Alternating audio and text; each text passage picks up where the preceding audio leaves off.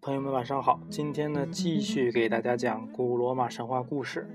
那么今天讲的主题呢，叫做艾涅阿斯的盾牌啊。我们上一节刚讲到特洛伊人和意大利人的战争一触即发啊。其实意大利不只是指一一波人哈，意大利各族人民全都团结起来要干掉这个特洛伊啊。当然，特洛伊人肯定也不会坐以待毙，对不对？于是呢，艾涅阿斯就在台伯河神呃指顶之下啊，沿着这个台伯河上游去寻找救兵啊。于是呢，才有我们上一节埃汪特尔救援这一章故事啊。啊，顺便说几句题外话啊，在我的观念里啊，战争从来不是就是台面上的这两拨人互相对立、互相打啊，而重要的是在他们背后到底是谁在操纵这场战争啊。比如说这一场啊。特洛伊人和意大利人的战争，其实根本不是他们两拨人的战争，而是背后的天后朱诺和爱神维纳斯两边的两边的天神的力量的较量啊！这又好比我们就是 北伐北洋时期啊，北洋军阀时期，各个军阀相互混战啊，呃，这个士兵们带着自带着自己的脑袋在战战场上抛头颅洒热血啊，保不齐后面两个军阀就是因为在麻将麻将桌上。打牌的时候发了点火啊，然后两个人就哦开战了啊，就开始你打我打你啊，到后来两个人吃顿饭叙叙啊，利益一一勾兑啊啊，行了，这个呃战争结束啊，咱俩又是拜把子兄弟了哈。真正背后操纵的那个人啊，才是最重要的。前面这些啊 打仗的士兵啊，冲锋陷阵啊，英雄事迹啊，只不过是提线木偶上演了一出喜剧而已啊。好了。那我们就来说一说特洛伊人背后啊的靠山是谁呢？那当然就是埃埃尼阿斯他娘了，是吧？爱神维纳斯啊。这个时候呢，一天傍晚，维纳斯走进了丈夫火神福尔干的身边，说：“亲爱的福尔干，瞧你锻造的武器是多么的精良啊！恐怕天下没有一个人能锻造出像你这样的武器了吧？”这个爱神维纳斯的外交辞令耍得非常溜啊，但其实。火神富尔干是她老公啊，要这么客套吗？在说说话、直说出请求之前，还要先夸一顿啊，是吧？有事就说事儿吧，是吧？直说呗。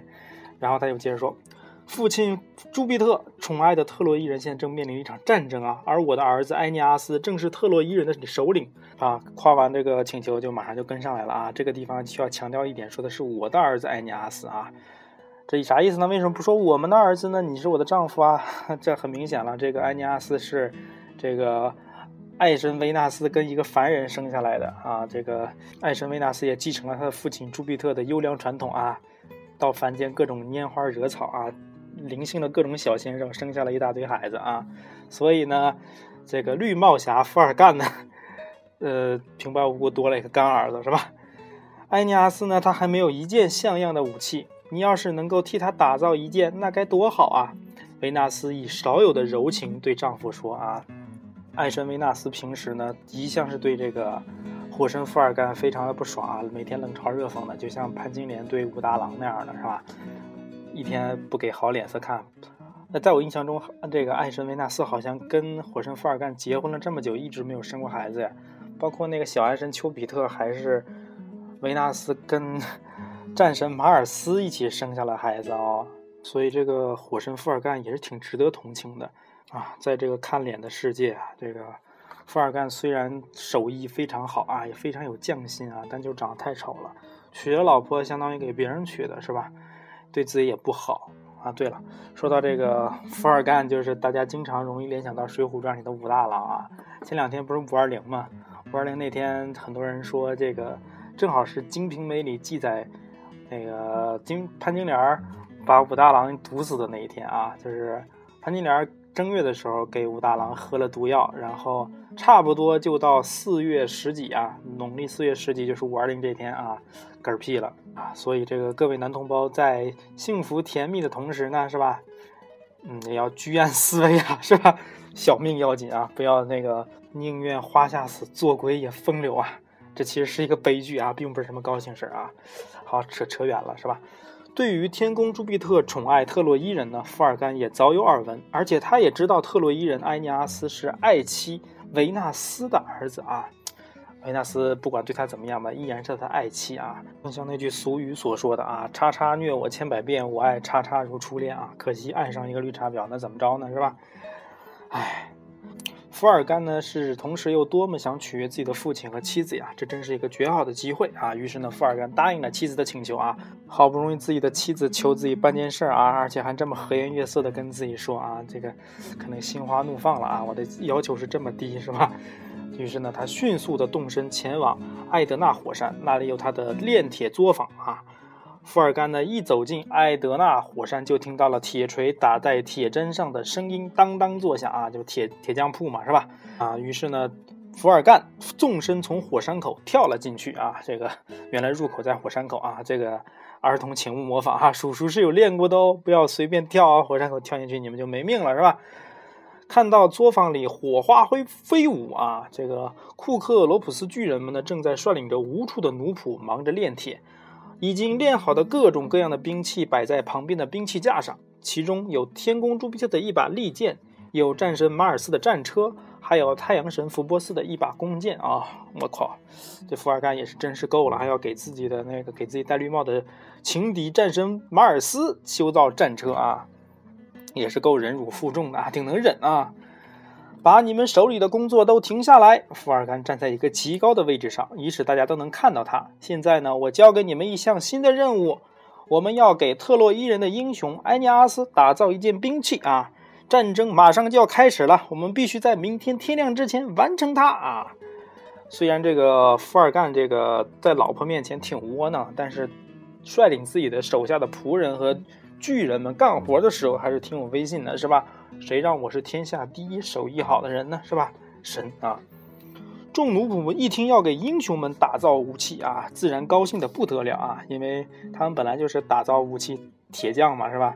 有刀赠英雄，是吧？这个一旦有英雄使用了他们的武器啊，他们的名字也会随着这件武器和英雄一起留在历史里面啊，所以肯定很高兴了，是吧？他们齐心协力，把自己最精的技艺都倾注到这件武器上来啊！制匠心啊，这就是匠心啊！哎，每天啥也不干就打铁啊！不大一会儿呢，一块巨大的盾牌就成型了。那是由七块烧红的铁板锻造而成，最后一层盾面上呢布满了美丽的花纹。它叙述着罗马的历史啊，所以这个盾牌还是有很多的历史和文化价值，对不对？除了是一件兵器。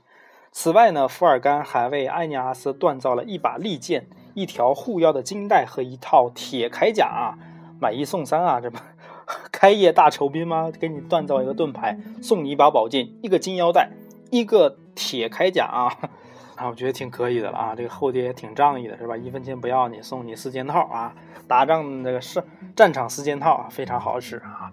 此时呢，我们把这个目光呢从火山口移开啊，移到了。帕朗图姆城啊，这个时候呢，国王埃旺特尔正在对客人们进行盛情款待。亚加迪亚人端上了丰盛的饭菜和飘着清香的葡萄酒，大家围坐在一起，举杯痛饮。埃尼阿斯多么想和这位老国王多待几日，但神命在身啊，神命啊，神的命令啊，不是那个，不是那个啊，那个延参法师那个神命啊，神命是如此的精彩。神命是入字里回话哈，不是那个神命，是神的命令啊。于是呢，他不得不于第二天清晨来向艾旺特尔国王告别。亲爱的艾旺特尔国王，虽然特洛伊人呢很想很想很想在此与雅加迪亚人民共同享受着美好的太平盛世啊，很想很想，好想好想好想好想。好想好想和你在一起。啊，当然，当然，那个安尼亚斯没有唱啊，这唱是我随便瞎编的啊。于是呢，这个安尼亚斯接着说：“虽然俺想很想和你们在这儿一起共度这美好的太平盛世，但是呢，意大利人呢现在正虎视眈眈的准备向特洛伊人发动进攻了。俺们呢必须马上起航了，去寻找你说的这个图斯克人的球员呢。”对你给我这个主意啊，我真是感激不尽呐，老乡乡党是吧？这个特洛伊人这个入乡随俗啊，来到了这个美好的地方，就学会了当地的方言啊，对这个老老国王一顿感激是吧？年迈的埃旺特尔国王望着眼前这个英雄，有些依依不舍。特洛伊的勇士们呐，对于不能给予你们更大的帮助，我表示很遗憾。但是你看到没？前面这些马匹，这些马匹就是我给你们这些特洛伊人的礼物啊！埃尼阿斯，那匹最好的骏马就是给你的，你知道不？当年你父亲送我那么多贵重的东西，我而这儿，然而我只能以此来回馈你啊！我这个心里不好意思啊。但其实我们知道，是吧？这个马匹对于战争是非常非常重要的。这送他马匹，无疑是雪中送炭啊！当时呢，埃尼阿斯的父亲啊，游历此处，送给了老国王一些礼物。然而老国王一直牢记在心啊，所以这个时候又帮助你了。所以说那个什么。苍那什么天道好轮回啊，什么什么苍天饶过谁？不是，一切都有报偿啊，只是时间早晚而已啊。所有东西都是轮回啊，做善事也是有轮回的。你帮助他，他帮助他，他在帮助他，保不齐哪一天就帮助到你自己身上了，是吧？关于天道好轮回的故事啊，做善事帮助别人也是帮助自己，有一个很好的事例啊。但是因为时间有限，我就不跟大家讲了。大家可以搜一下啊，百度一下“丘吉尔与青霉素”啊，你就会知道啊，真的是你帮助一个别人，经过很多折之后，真的会回馈到自己身上，是吧？所以说，但行好事，莫问前程啊，做好事肯定会带来好报的，是吧？好了，那我们继续讲这段故事啊。这个埃翁特尔国王说完这段话啊，这时呢，早有人牵过来数匹良马，说什么呢？礼物已经备好了啊，其中有一匹马。皮毛呈黄褐色，状如狮子啊！这个长得像狮子的马，这也是挺恐怖的啊。马蹄上还裹着黄金啊，黄金哦。艾尼阿斯对亚加迪亚人一再表示感谢，但神已经在命令特洛伊人加快前进了啊。这段我有点不太理解啊。这个国家这么穷逼啊啊！马蹄上还裹着黄金啊，房子都修不起，马蹄裹黄金，这是逗呢啊！有这个黄金钱，你还不如好好。发展一下国民经济呢，是吧？搞一些形象工程啊，怎么跟我们我党一块学学这些有的没的呢，是吧？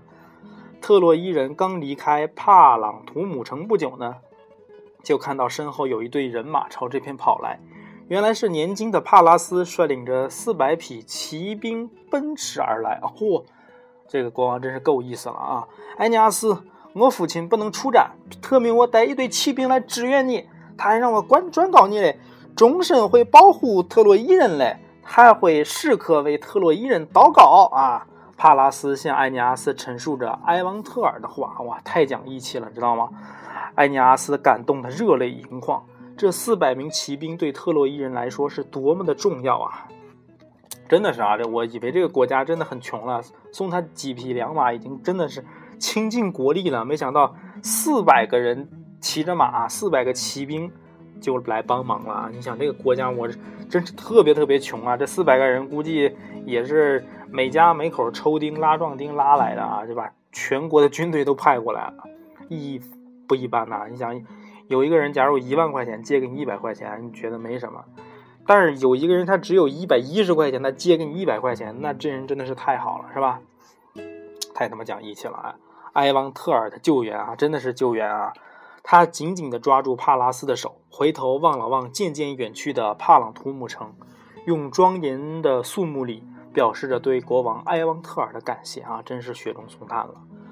这一天呢，经过紧张的奔波，特洛伊人来到了一个幽静的山谷，山谷四周是一片茂密的树林。埃尼阿斯命令大家坐下休息，他也在一棵高大的桦树下打起了盹儿啊！这英雄一般不睡觉啊！一睡觉的时候，不是做梦就是遇见各种神奇啊！自从安尼阿斯从帕朗图姆城出来，维纳斯就一直跟着他的儿子，想找一个合适的机会把福尔干锻造的武器亲手交给自己的儿子。眼下正是个好机会啊！维纳斯 一下就托梦进去了，是吧？维纳斯走进艾尼阿斯，呼唤着他的名字，把盾牌、利剑、盔甲都放在了儿子的脚下。艾尼阿斯睁开眼。看见母亲维纳斯就站在自己的面前，你不禁闪烁着幸福的泪花啊！张开双臂想要拥抱母亲啊！这个大家可以联想一下旺仔牛奶那个广告吗？三年二班的王小明，三年二班王小明，你妈妈拿着一瓶旺仔牛奶要给你，然后这个王小明同学就啊眼含热泪，一边奔跑一边哭啊！妈妈，啊，当然我不知道主人公到底叫王小明还是王王小亮、王小强的，大概就这个意思啊。但是呢，维纳斯却已化成了一道云雾，目的不见了啊，只留下一句话在空中回荡：“孩子，不要害怕，拿起这些武器，大胆的去战胜那些骄横野蛮的敌人吧。我会随时保护你和特洛伊人的，和特洛伊人的，特洛伊人的，伊人的，人的的啊！音越越传越远啊，这个母亲就不见了啊。”这个地方还是有点感慨的啊！这神二代果然跟我们一般人不一样啊，这是随时随地能得到指点和帮助啊！啊，就跟《欢乐颂》啊这段时间比较热播啊，这真是真的有阶级鸿沟啊！你的终点只是别人的起点啊，真是没法比呀！要不然人薄熙来、习近平这样的就能升得那么快呢？是不是？你像这个埃尼阿斯这样的，同样是生于同一时代的，埃尼阿斯就能成为一个举世闻名的大英雄。但是跟他一块战斗那些人呢，只是籍籍无名啊，淹没在历史的尘埃之中啊。这时候呢，埃尼阿斯才看到放在脚下的闪闪发光的武器，多么精良的武器呀！他忙用这些武器把自己武装起来，走到一条小溪边，对着溪水照了又照，爱怜的都不想脱下来了啊，陷入。自恋之中，哎呀，老子怎么这么帅呢？哎，怎这么帅呢？这谁家小伙呀？咋这么好看呢？我要是个女的，我肯定嫁给他了啊！没事儿，你是男的也行啊，掰弯了吗？艾尼阿斯举着手里的盾牌，左看右看，上面呢，上面呢布满了文字和图像，到底是什么意思呢？那是福尔甘根据天宫朱庇特的要求画的神谕。是有关罗马未来历史的神谕啊，只有众神能看懂，凡人是无论如何都不能知晓的啊。命运早就设定好了，都已经写在你家盾牌上了，但你就看不懂啊。但是这个历史会照着这个盾牌上画的东西啊进行演进啊，在后来不断得到验证。他们一看这个盾牌，我操，原来这个盾牌好几十年前神都已经给我们说清楚了啊，神太伟大了啊！说到底也是啊，神一次装逼行动啊。让你们更知道我们神不是吃干饭的啊！你们人间的所有行动都是我们安排好的啊！以以后一定要敬佩我们啊，尊重我们，好好的按时供奉我们啊！这个有点类似啊，这个我们不知道各位小伙伴有没有听说过唐朝的推背图啊，还有明朝的烧饼歌啊，这两个东西也是非常神奇啊！据说中国历史上发生的很多很多的事情，都已经在这两个预言里面啊被说透了啊！每一个时间点发生什么事儿，发生什么大祸祸乱啊？谁会兴起，谁会灭亡？说的真真的啊！但是它有一个问题啊，就是这些已经发生过的事情啊，我们通过对这些预言诗句的这种解读，能够把它分析出来，的确是在几百年前就已经把这件事情全都给论断清楚了。但是关于今后未来发生的历史，没有人能解读啊，我们只能通过这个。过去的事情进行验证啊，终于知道啊，这这句诗写的是这个意思。但于，但是他无法指导未来啊，无法预言未来，只能等未来的事情发生之过之后，我们再看这个诗句上的预言啊，原来他妈的好早之前人就已经预言了呀！啊，好厉害，好厉害，好厉害，好厉害！除了说一说，呃，古人很牛逼、很厉害之外，没有什么卵用，是吧？所以呢，这这这这两个预言预言书啊，到今天我觉得也。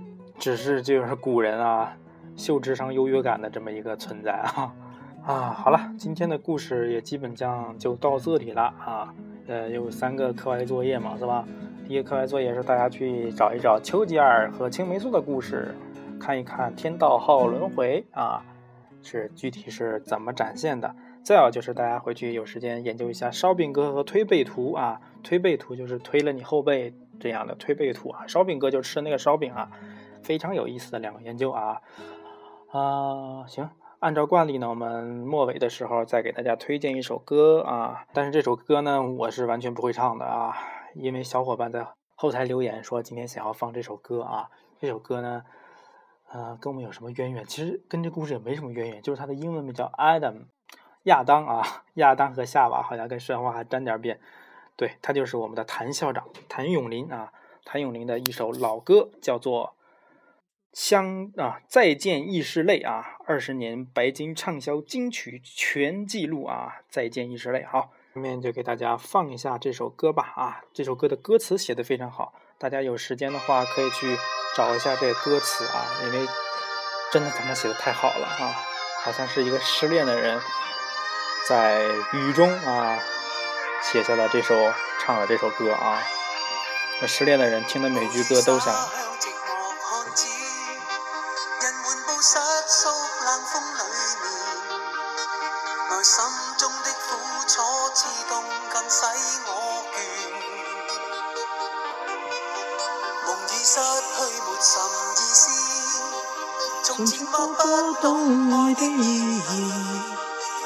这个心越难明白什么是情，错对或是缘。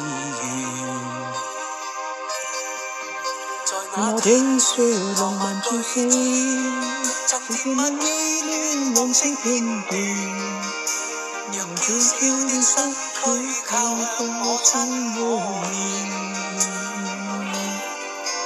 但这甜蜜动着意义，谁都未懂得说一个字。心爱的伴侣，平衡里将心去，再转眼死里。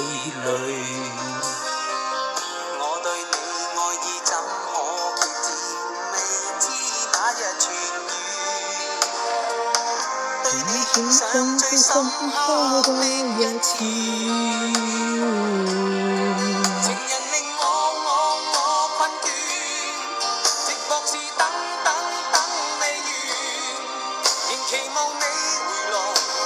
多次恋多一次，